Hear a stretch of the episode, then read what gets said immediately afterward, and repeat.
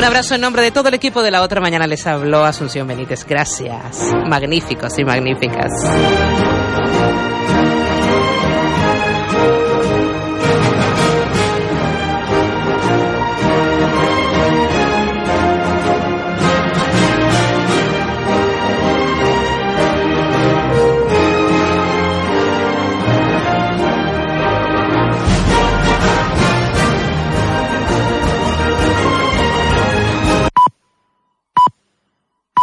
Una y media.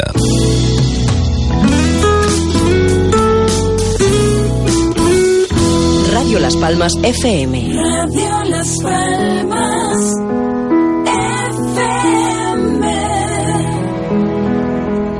Una y treinta minutos de la tarde en Canarias, ¿qué tal? Muy buena tarde. Comenzamos el tiempo para contarles lo que es actualidad a esta hora en la comunidad autónoma de Canarias. Permítanme hablar de este 28 de agosto de mil, del 2019 en referencia al año 1961, porque sin duda esta fecha del 28 de agosto tiene una referencia mundial histórica. Se trata del discurso de, Mater, de Martin Luther King el 28 de agosto de 1961 en Washington.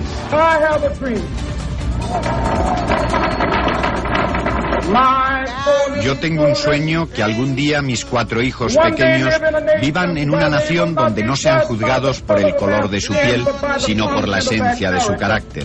Hoy tengo un sueño.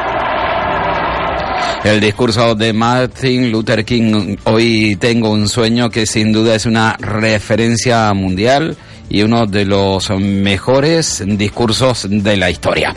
Bueno, nos trasladamos a la actualidad de Canarias, tal y como les indicaba, y tenemos que hablar de la listeriosis, dado que también Canarias se está viendo afectada, aunque en, solo existe un caso en una familia, son siete miembros de una familia afectados por consumir eh, la marca La Mecha en Andalucía. Sí, eh, es por ello que desde el gobierno de Canarias se indica que solo deben de preocuparse aquellas personas que hayan salido o hayan consumido, eh, que hayan ido salido fuera de Canarias o que haya y que hayan consumido precisamente eh, productos de esta marca, de la marca La Mecha. En Canarias, como les indicaba anteriormente, tan solo una familia con siete miembros ha afectado. Eh, obviamente, que tengamos muchísimo cuidado a la hora de consumir.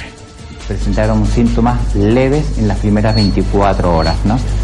Eh, es muy importante reseñar que eh, este producto lo adquirieron en su estancia en Andalucía. Hay que tranquilizar en el sentido de que en Canarias no ha circulado, no se ha comercializado ni un kilo de esta carne.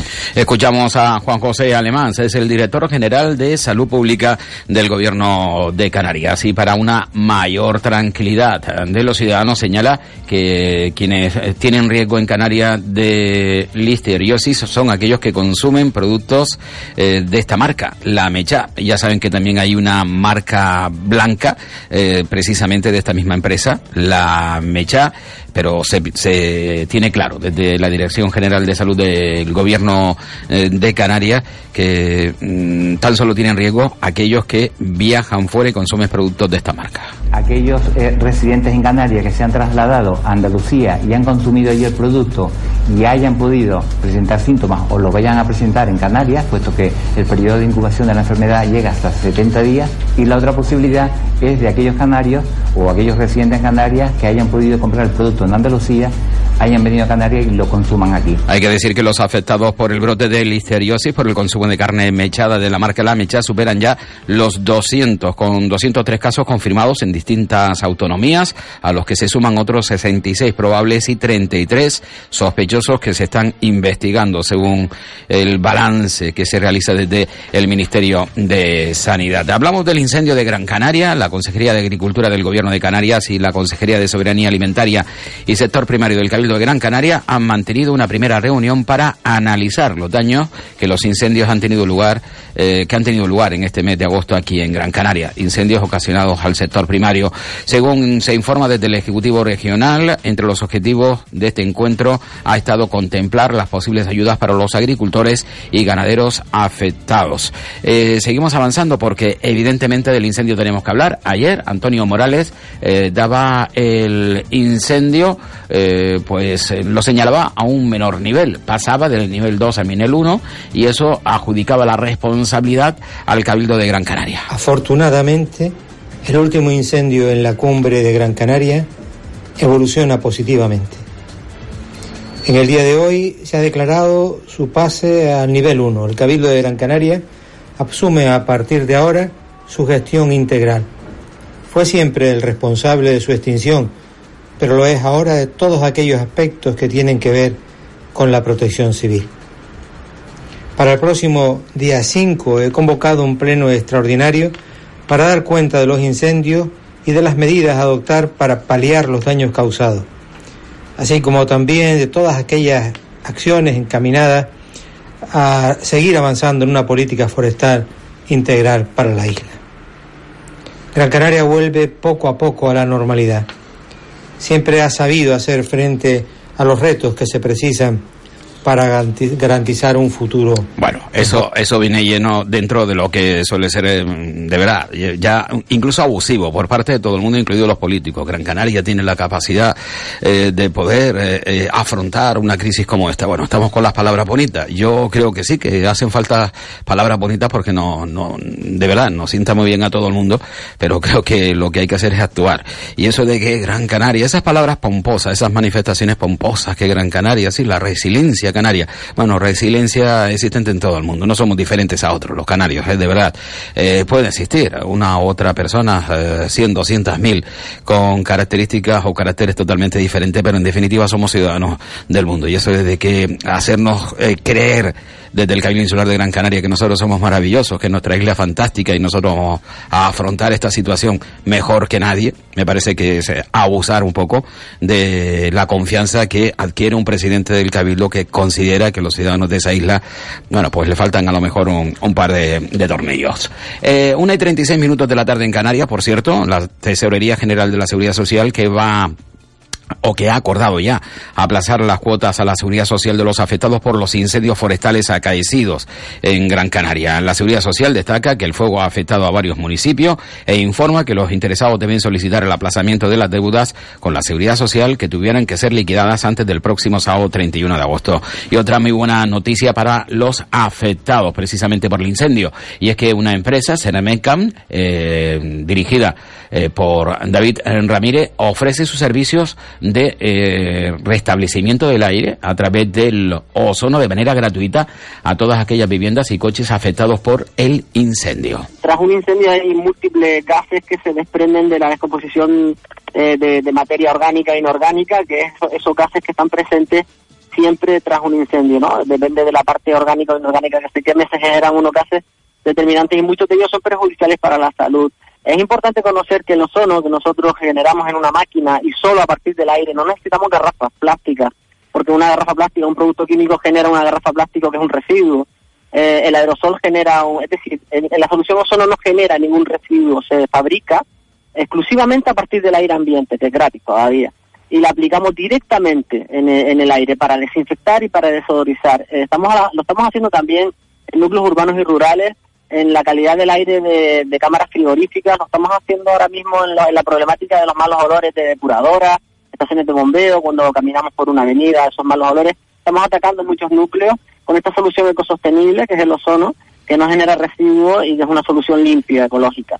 Y es por eso queremos eh, unirnos y sumarnos a esta tarea de ayuda a esas mm. personas que hayan sido sí. afectadas en, en, el incendio directamente, vuelvo y repito, porque hay gente que nos está preguntando ya. Bueno, de manera directa, aquellas viviendas y vehículos que se han, han visto afectados de manera directa, es decir, que tenga necesidad de un restablecimiento um, del aire, pues la empresa Sermencam, dirigida por David Ramírez, se ofrece a hacerlo de manera gratuita. Eh, no dispongo en este momento de cómo entrar en contacto, pero bueno, será bastante fácil, ¿eh? Sermecam, eh, Servicios Medioambientales Canarios, se ponen en contacto con esta empresa y ellos eh, sean responsabilizados a mm, limpiar, eh, purificar el aire de la vivienda, también del vehículo eh, que se han visto o aquellos, aquellas viviendas y vehículos afectados por el incendio en Gran Canaria. los bomberos han ofrecido una rueda de prensa para exponer su situación. Lo cierto es que los bomberos han estado muy, pero que muy bondadosos, aunque,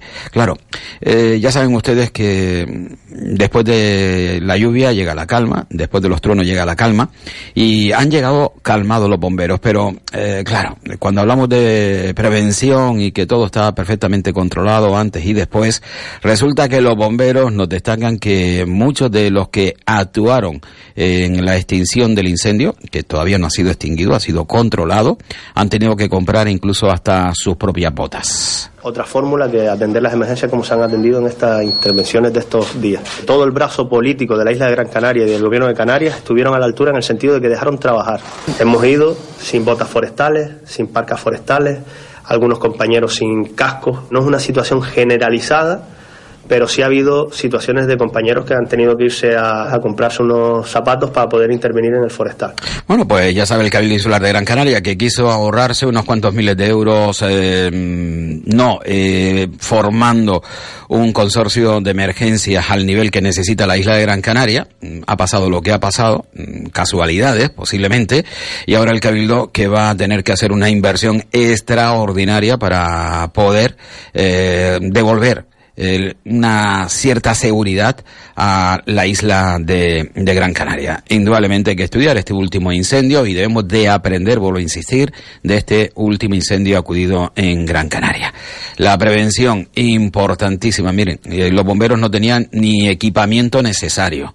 Eh, se han realizado las prácticas eh, o todas aquellas labores indispensables para la prevención y luego estudiar también cómo se ha atacado precisamente el fuego, eh, cómo se ha actuado durante estos días, durante los días en los que el fuego era el gran protagonista en Gran Canaria. Aunque se haya hecho bien y se haya hecho perfectamente, mm, se debe de aprender de lo sucedido y, e incluso aprender de lo que se ha hecho bien. Bueno, seguimos hablando de la actualidad aquí en la Comunidad Autónoma de Canarias. Y bueno, así, respuesta de Antonio Morales, por cierto, a los, a los bomberos. Le quiere agradecer a los bomberos el, el tono empleado precisamente en esa rueda de prensa. Obviamente, Antonio Morales en estos momentos está en una situación, no me toques por si la... Agradezco el tono y la voluntad de diálogo expresado por los bomberos mm, del consorcio de emergencia de Gran Canaria. Porque claro, eh, teniendo en cuenta que no tenían algunos de ellos ni casco ni botas, eh, bueno, otros hubiesen actuado de una manera un tanto, un tanto más, más radical.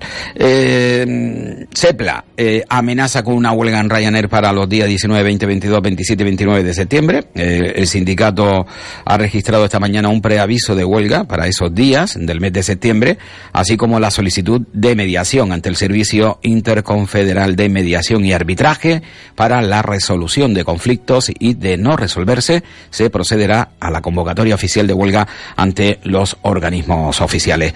Eh, ya saben que lo de Ryanair es una auténtica crisis de conectividad. Sin embargo, aquí en Canarias eh, sabíamos desde hace bastante tiempo que tanto la sede de Gran Canaria como de Tenerife se iban a cerrar. Estaba en estudio la de Lanzarote y la de Girona. La pasada semana se ha confirmado que se cierran las tres bases en Canarias, tanto Gran Canaria, Tenerife como Lanzarote, y también eh, se dio a conocer que se cerraba la base que tiene Ryanair en Girona. La diferencia es que ya hoy mismo la Generalitat se ha reunido con Ryanair, mientras que aquí en Canarias seguimos hablando de que tenemos que ponernos en contacto, que tenemos que reunirnos, que tenemos que hablar. En fin, eh, una cosa es hablar y otra cosa es actuar. Evidentemente son cosas totalmente eh, diferentes. Uno entra en, acción y otras a verla, a verla venir. Yo creo que Canarias no sabe ni cómo actuar en este momento ante esta crisis eh, que se nos presenta y que puede ser y afectar duramente a la comunidad autónoma de Canarias. No en vano, Ryanair es la principal aerolínea en estos momentos que conecta Canarias con el mundo y por otro lado eh, hay que tener en cuenta que dependemos del turismo. Francisco Gómez, delegado sindical de Ryanair, habla sobre precisamente ese cierre de Gran Canaria y Tenerife. Y esta decisión de Ryanair de cerrar, eh, cerrar en principio Tenerife y Gran Canaria.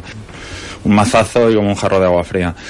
Entonces eh, tuvimos una reunión informal con ellos hace dos semanas y media eh, nosotros esperábamos que durante estas dos semanas y media pusiesen eh, en conocimiento nuestro todos los datos y, por qué, el porqué y los motivos reales. Bueno, como bien digo, aquí en la Comunidad Autónoma de Canarias todavía están a la espera de que haya una comunicación directa con el gobierno de Canarias. Yaisa Castilla, la consejera de Turismo, señala que no tienen comunicación de Ryanair eh, y que vayan a existir mm, plaza o pérdida de plazas. Eso sí, dicen que trabajan negociando con otras compañías para que suplan en el caso de que se necesario esas plazas. Definir si realmente pueden ser suplidas por otras compañías o no y ver también finalmente si Ryanair o no se queda o se va. Hay que tener en cuenta que el tema del cierre de base y el tema de las plazas de vuelo es diferente y van a haber aviones que, que, sigan eh, volando a Canarias. Sí, eh, pero vamos a ver, señorita Yaisa, eh, consejera de, de Turismo. Eh, ¿A qué espera para reunirse con Ryanair de manera directa y saber cuáles es precisamente o mm, los motivos por los cuales Ryanair quiere cerrar Tenerife, Gran Canaria y Lanzarote, que va a cerrar según ha anunciado? Yo creo que hay que ponerse a la acción, más que hablar, hablar y hablar hay que, entrar en acción, hay que pedir cita, negociar con Ryanair y ver cuál es la intención de Ryanair, si una mayor y mejor subvención o ellos están decididos a cortar alas a la comunidad autónoma de Canarias. Por cierto, hablando de cortar alas, eh, vamos a escuchar a Fernando Cabrera de la Asociación Canarios Sin Alas, eh, dado que, bueno, insiste eh, en esa subida. Ya saben que Canarias y Baleares quieren reunirse para hablar precisamente de una teoría subida de precios de las compañías aéreas aprovechando el 75%. Fernando Cabrera de esta asociación Canarias Sin lo tiene muy muy claro. Y bueno, lo cierto es que ellos mantienen la teoría de que en el mercado libre ese 75% de subvención está yendo a las arcas de las aerolíneas. Según todas las entrevistas que hemos mantenido con diferentes cargos políticos, pues esa es la teoría de ellos, ¿no? Que lo que hay que lograr es eh, mayores mayor competencia entre aerolíneas, que participen más aerolíneas en las rutas entre Canarias y la península para que así el, el precio se autorregula, ¿no? Según las leyes de la oferta y la demanda y del, y del mercado libre y todo esto. Lo que pasa es que nosotros mantenemos la teoría de que el, el supuesto mercado libre que existe en, en estas rutas está pervertido precisamente por el descuento de residentes, es decir, es un mercado que no está basándose en las leyes reales de la oferta y la demanda. Hay unos precios que, disfrutan los canarios residentes con un 75% y resulta que en base a eso es, donde se están regulando esos precios, ¿no? Al final, eh, el precio mm, que paga un, un, canario residente vuelve a ser el mismo que era antes de la subida del 75%, y en base a eso se regula todo y nosotros estamos pagando el cuádruple. Con lo cual, mm, pues no, no sé hasta qué punto el, el, mercado este del que estamos hablando es libre o no y todo esto. Bueno, pues estamos en esta situación, es, difícil y complicada, ¿eh? De todas maneras, ahora que hablan tanto de ese observatorio, porque ya saben ustedes que esa palabra observatorio se ha puesto de moda eh, en el último, en los últimos años, eh, en nuestro país, ¿no? Se ha montado un observatorio, bueno, ese observatorio de precios que en teoría tendría que existir no existe, y ni el gobierno de España, ni el gobierno balear, ni el gobierno de Canarias saben a qué atenerse. Eh, no han sido capaces, es decir, han sido, eh, son incapaces eh, de poder, eh, de poder um, mirar los precios, de, unificar precios o de los últimos, o recabar precios de los últimos años para saber cómo estos han ido moviéndose. creo que es una opinión evidentemente personal como usuario también del avión, como lo son ustedes que nos escuchan a esta hora de la tarde. tengo una idea, ¿no? Y es que el 75% eh, efectivamente existe, pero los precios que pagamos por volar al margen de las ofertas son los mismos que pagamos anteriormente. Esto eh, es muy duro y además eh, está en contra del interés del propio canario y de la comunidad autónoma de Canarias, porque si el precio para nosotros eh, sigue siendo el mismo, para quienes nos visitan, significa una subida del 30%, de, de un 25%. Estamos hablando de una cantidad eh, importantísima. Si a usted ir y venir a tierras peninsulares españolas le cuesta 100 euros, a cualquier peninsular o incluso a un canario sin alas, es decir, un canario residente en Madrid, pues resulta que le cuesta 400 euros. Por cierto, la perversión de, bueno, de lo que son eh, incluso eh, leyes básicas, ¿no? Como el Estatuto de Autonomía de Canarias. Comentaba Fernando Cabrera que ellos se sienten como apatriados. Eh, se puede entender eh, el por qué. Escuchen el razonamiento y al final tiene esta razón. Nosotros, sí, nosotros nos sentimos como, como apátridas, como exiliados de nuestra propia tierra. Y esto es así. Vamos, desde el punto de vista que en el propio Estatuto de Autonomía de Canarias a nosotros no se nos considera ni como canarios ni como nada, porque según el, el Estatuto de Autonomía de Canarias es canario todo aquel que reside en Canarias, haya nacido donde haya nacido. Pero todo aquel que reside en Canarias es canario. Y todo canario nacido en Canarias que resida en el extranjero también. Pero no se habla nada de los canarios que vivimos en la península. O sea, estamos como en un limbo que no se sabe lo que somos, no somos nada. Sí, al final no son nada. Eh, alguien tendrá, hombre, se da por hecho, se entiende.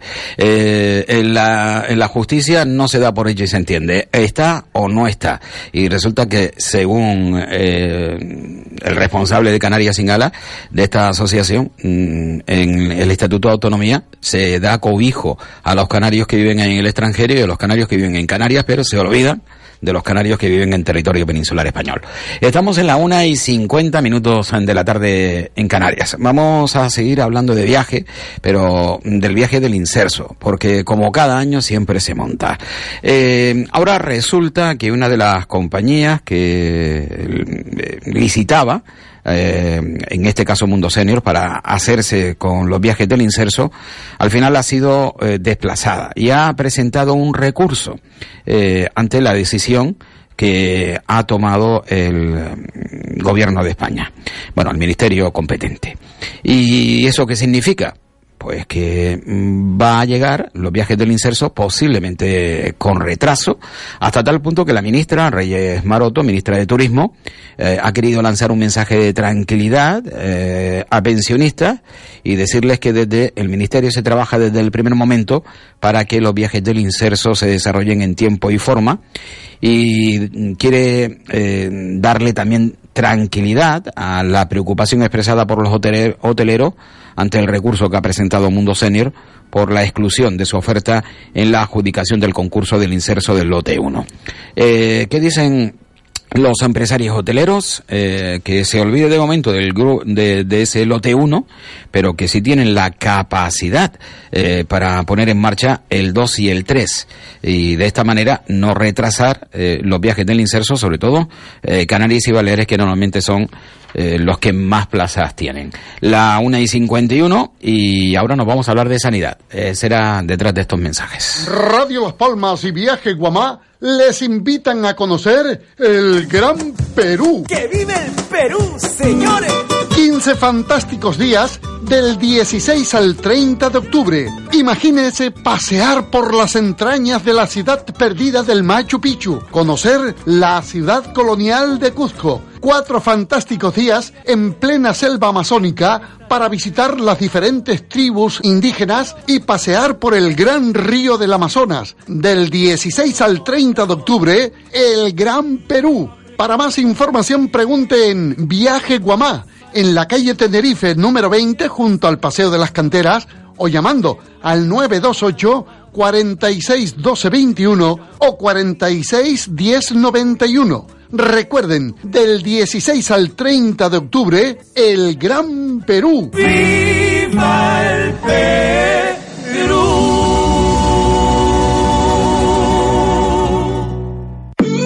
La mala alimentación o el sedentarismo hacen que nuestro cuerpo acumule líquidos y toxinas. Aqualin, de Laboratorios Maen, es una solución 100% natural. Aqualin actúa como diurético y depurador, ayudando a nuestro organismo a combatir la retención de líquidos. Encuentra Aqualin en herbolarios y para farmacias. Hola, soy Juan Santana. A partir de este lunes, día 2, estamos con ustedes nuevamente en El Pulso. Todos los lunes y jueves a partir de las 6 de la tarde. Radio Las Palmas, la radio a tu medida.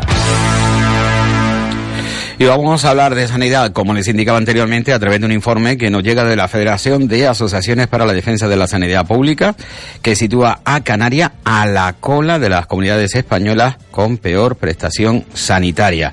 Eh, junto con Canarias está Cataluña, Andalucía y Murcia. Eso sí, Canarias la peor. Lo cierto es que hoy se ha ofrecido en rueda de prensa los servicios sanitarios de las comunidades autónomas un informe elaborado precisamente por la Federación y su portavoz Marciano Sánchez Baile eh, dice que no se entiende y que considera muy excesiva la diferencia existente entre la primera comunidad, eh, Navarra, la sitúan eh, con 46 puntos, y la última, la Comunidad Autónoma de Canarias, con 31. En definitiva, Canarias la comunidad española con peor prestación sanitaria, según un informe elaborado por la Federación de Asociaciones para la Defensa de la Sanidad Pública.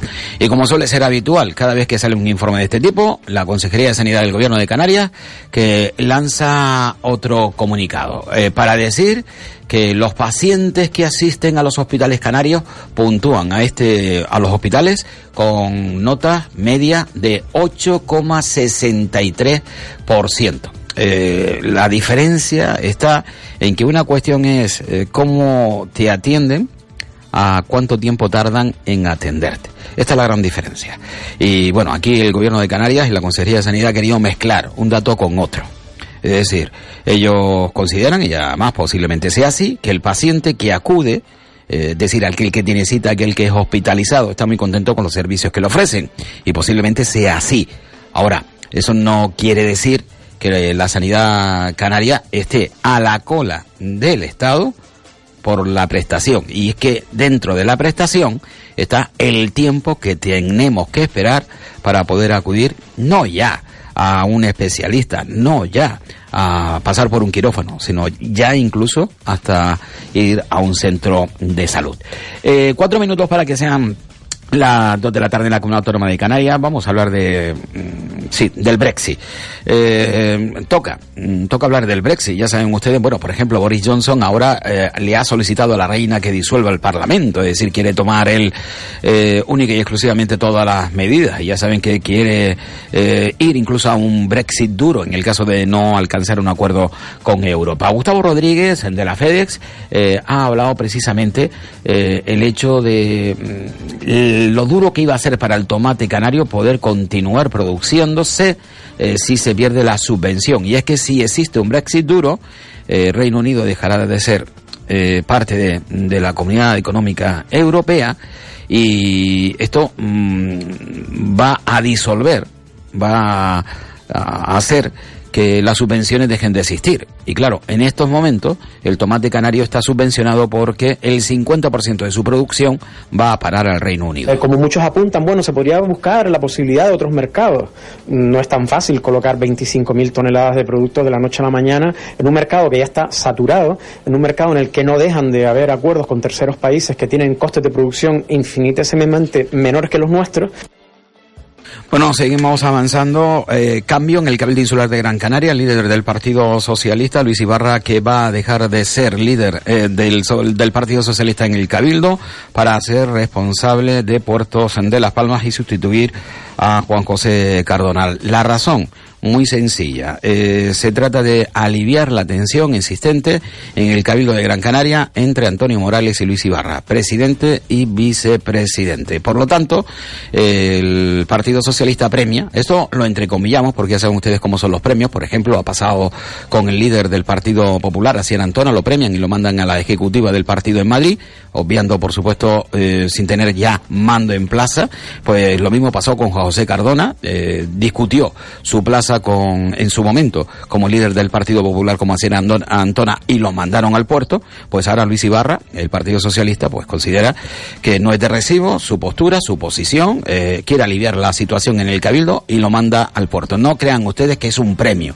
porque lo quieren vender como un premio para Luis Ibarra, que lo mandan como eh, presidente de la autoridad portuaria. No, no es así. Se lo quieren quitar de en medio y por lo tanto a la autoridad portuaria vuelve Luis Ibarra, que por cierto hizo un excelente trabajo y es bastante querido. ¿Y quién la sustituye? Ah, ¿quién la sustituye? Lo dije en femenino. No. Eh, en la política también se, se puentea a las mujeres, a pesar de que hablen de equidad y de igualdad. Eh, bueno, Isabel Mena en su momento apoyó a Patricia Hernández, no apoyó a Ángel Víctor Torres, y bueno, eso le pasa factura. Ahora resulta que el número 3, Miguel Ángel Pérez del Pino, asume el mando en plaza en el Cabildo y Isabel Mena pues seguirá eh, haciendo lo que está haciendo, pero de ascenderla, eh, Nanay, Nanay de la China.